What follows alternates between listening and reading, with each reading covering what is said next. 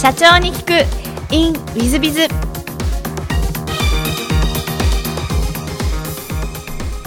ィズビズの新谷です。先週の続きをお聞きください。えっと独立後ご苦労されたことなんてのはございますか？一番は人間関係の距離があの遠かったのが非常に苦労しました、えーまあ、どういうことかと言いますと当時は、えー神奈川に本社がありましてで工場は栃木県にありましたで普段はなかなか会えない、えー製造部門の人と、まあ、どうやってやり取りしていくかっていうことが非常にやっぱりあの会社として一番、まあ、問題というか課題だったと思います。でそこが、まあ、実際会社を私が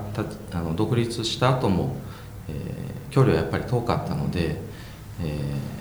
ーどうやって縮めようかなっていうのは苦労はありました。今現在栃木の方に移られた、はい。そういった理由で移られたということでいらっしゃいますか？そうですね。やっぱりあの社長自ら現場に立つっていうことはあの非常にいろんな先輩の経営者の方のお話を聞いても特にメーカーにとっては大事だよっていうこともおっしゃっていてで確かにそれは強くあの今まで仕事してた中で感じてた部分なので、えーまあ、引っ越しをするってことは非常にあの家族もいたのであのえー決断するのはだいぶ悩んだんですけども、えーまあ、いざ行ってみるとやっぱりそのあの少しずつですけどもやっぱ距離が縮んでいって、まあ、会社の雰囲気も良くなってきたのかなっていうふうに感じています。なるほどそうしましたらもしよろしければあの御社の事業内容について、はい。あのえー、と少しお教えいただきたいと思ってるんですけれども、はどんな事業をやってらっしゃいますでしょうか？はい、えーサンプラスチックは包装フィルムをメインにしたフィルムメーカーです、えーメインの商品はですねえー熱で縮むシュリンクフィルムっていう包装フィルムを作ってましてえー化粧品とか飲料ペットボトルとかあとは漫画写真集の本とかを、えー透明なフィルムでこうラッピングするようなフィルムを作ってまして、えーその中でも塩化ビニールっていう塩化塩ビって呼ばれる商品、えープラスチックの材料ですね。で、えー国内で約シェアが55%ぐらい持ってまして、えー手前味噌ですも日本一のあのシェアを持ってえーやっているような事業をやっております。なるほど。そのシェアナンバーワンにただあの独立して多分おそらく23年でなってると思うんですが、それシェアナンバーワンになれた理由っていうのは社長自身はどういうふうに分析されていらっしゃいますか？うん。そうですね。一つは、えー決断したことが一つありまして、えーコストを取るかあーお客さんが望んでいるものを取るかっていうところで、えーお客様のこが望んでいるものに、商品の構成を変えたっていうのが一つあります。具体的にはあのプラスチックは環境規制が非常に厳しい分野であるんですけどもより環境のいい材料を使う、まあ、そのことによってコストが、10%ぐらい現状コストが上がるんですけども、まあ、それにあの業界で唯一取り組んだ。でそれがお客様に評価していただいて、えーあの安心安全という部分であの、まあ、信用信頼というのがついてきて、えーシェアが増えてきたんじゃないのかなというふうに考えてます。ありがとうございますそうしましたらちょっと全く違う質問をさせていただければと思いますが、えっと、好きなことを好きなもののご質問をした時に、はい。川崎フロンターレの応援と、はい。はい。登山というふうにお答えいただいてて、ちょっと私浦和レッズファンなんで川崎フロンターレの話はちょっと外させていただきましてですね登山の話を聞きたいなと思うんですが、はい。山登りは結構されるもんなんですか？もともとは嫌いでしたけどもあるきっかけがあって、えー登山が好きになりました。であの独立するにあたって支援してくださった、まあ、企業さんの会社さんの社長様がある経あのあの後継者の研研修に行ってまして、えーまあ、社長をやるんだったら君も同じ研修受けてきなさいということで、え1年間のかなりハードな研修の中でで座学だけでなくて、まあ心技体が大事だということで、まあ、登山がありましてで関西の神戸にある六甲山っていうところを、えー、56キロ縦走するっていうものがあって、まあ、それを練習を当然いきなりはできないので、まあ、何回か短い距離をこう重ねながら最終的には12月にその56キロ歩くっていうのがあってであのただひたすら黙々とこう足元を見て登って最初登ってたんですけどだんだんこう周りを見ながら登れるようになって、えー、こう視野が広がってきた時にこうコツコツとこう積み上げていくことっていうのは非常に大事だなってそれを身をもって体験できて、えー、で最終的にはあの頂上に登ってこう達成感を味わえるっていうのがあの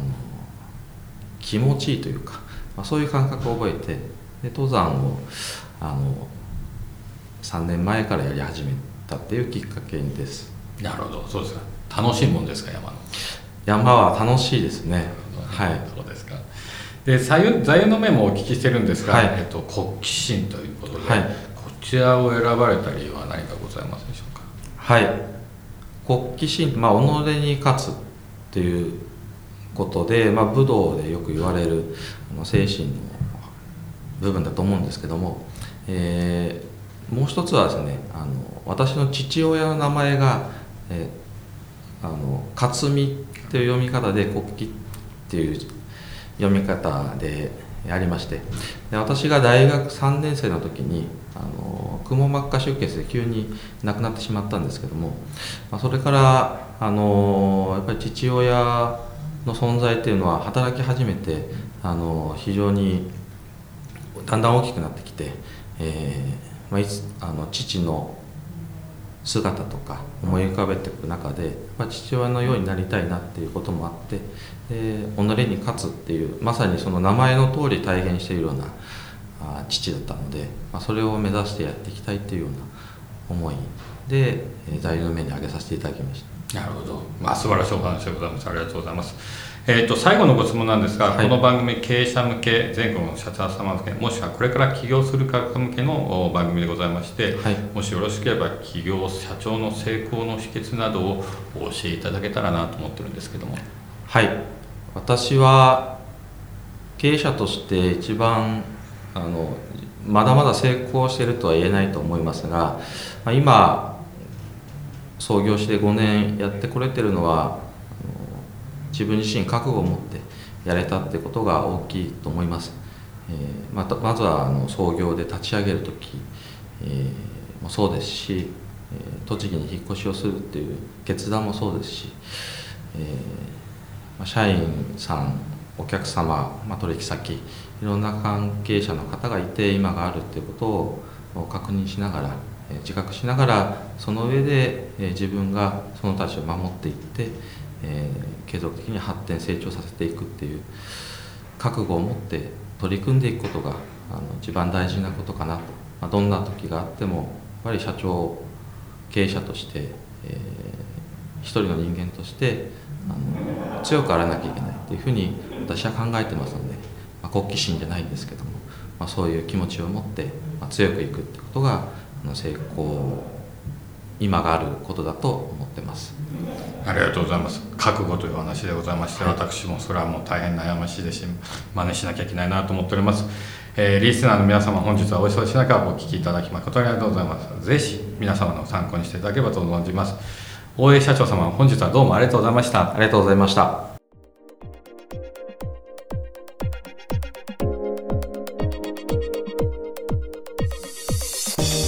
本日の社長に行くインウィズビいかがでございましたでしょうか？大江社長様、まあ、私大変仲良くてお若いのに、えー、独立して23年でシェアナンバーワン取られてらっしゃるんで、まあ、まあ大変にご優秀ですし、まあ、驚くべきはあの経営しか経験してないと言いながら言いながら、まあ、いろんな経験もされてらっしゃいましたけどもでも経理ご出身で独立して成功されるんで、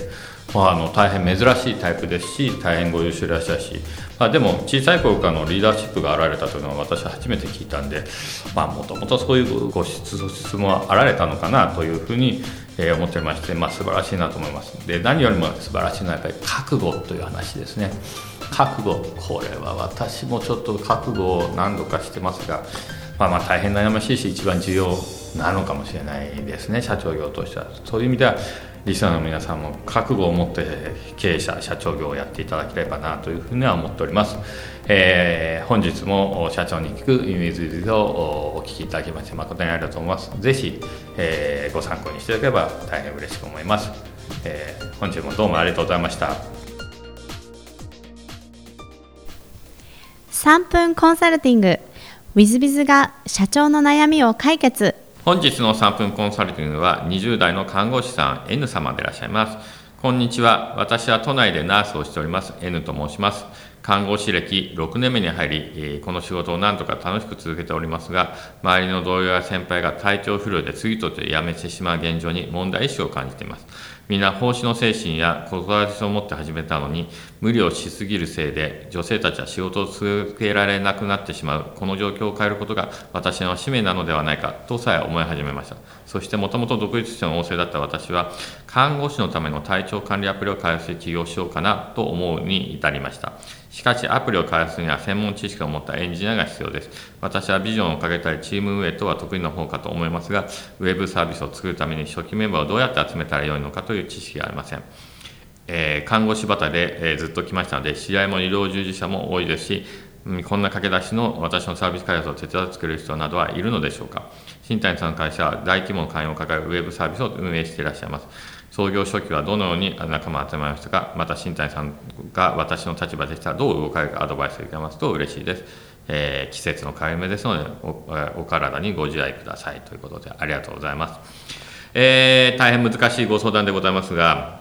私の場合は、えっと、前の東証一部上場企業で常務までやってましたんで、そのチーム20名を引き連れて外に出ましたんで、えちょっと参考にはならないんじゃないかと思います。ただ一つ参考になることは私自身は起業したばっかりのことはとにかく人に会おうということで多い時は1日7面談、えー、とにかくまあどこでも人に会うとどこでも会いに行くというようなことをやりました。そして起業しました。起業しました。起業しましたと初めての方もお会いする。場合っては飛び込み営業した方も会う、えー、電話で初めてかかってきたのも会う。それぐらいいろんな人に会うことにしました。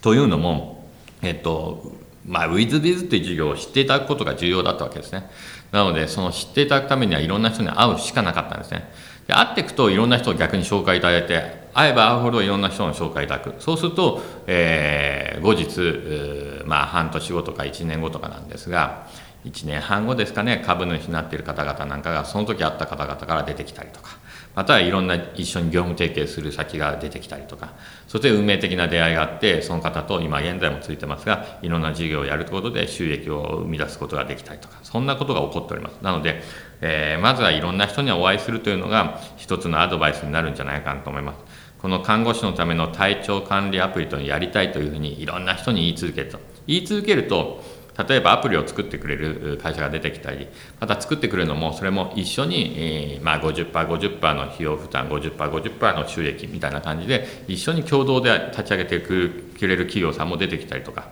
そんなことをすると、えー、起業ができる目処が出てくると、こんなことになろうかと思います。ですので、一番最初に N 様のやることは、いろんな方々に会い、こういうのをやりたいと思うけど、どうすればいいかっていうのを、いろんな方に相談して回ったら、でご紹介をいろんな方々にしていただけるといつの間にか、えー、この事業が立ち上がってくる可能性が出てくるんじゃないかなと思います。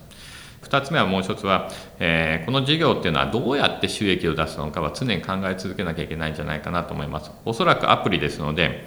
どこでお金をするのか、まあ、課金モデルにするのか、それともアドネットワークなどの広告収入にするのか、アフィリエイト収入にするのか、その辺をですね、きちっと考えて、え、やっていかなきゃいけないんじゃないかなと思います。で最後にそれをどうやって広げていくか、まあ、ウィズも18万社の会員様が今現在はいらっしゃいますけどもその会員数をどうやって広げていくかが一番重要な課題でございます。そういう意味でどうやって広げていくかといういわゆるマーケティングというものでございますけどもをきちっと考えられやっていかなきゃいけません。ですのでアプリを作ればいいってもんではございません。やっぱりマーケティングも大変重要でございますのでそういう点も考えて、えー、起業されたらいいんではないかなというふうに思っております。まあ、ぜひいろんな人にお会いしていっていただければと思います。よろしくお願いいたします。えー本日の3分コンサルティングはここまでまた来週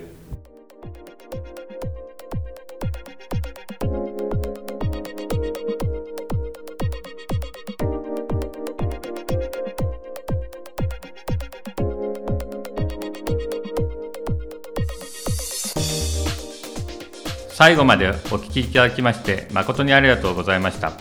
本日のポッドキャストはここまでになります。また来週お楽しみに。